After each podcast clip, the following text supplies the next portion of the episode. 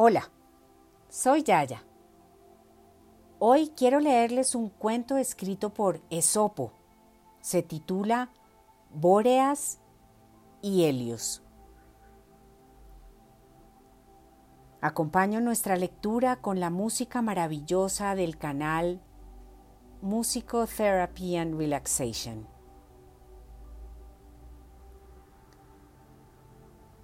Hubo una discusión entre Bóreas, que es el viento del norte, y Helios, el sol, para decidir cuál era más fuerte.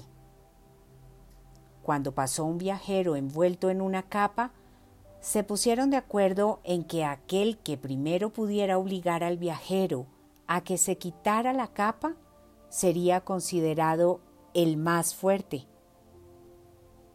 Entonces, Bóreas comenzó a soplar y a soplar con mucha furia, pero cuanto más soplaba, más agarraba su capa al viajero, e incluso se puso otro manto por encima hasta que Bóreas desistió. Entonces Helios brilló con moderación, hasta que el hombre se quitó el vestido que llevaba de más.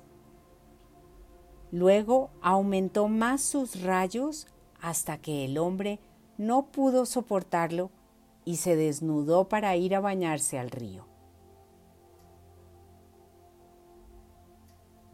La moraleja de este cuento es que, a menudo, la persuasión es mejor método que la fuerza para conseguir los objetivos.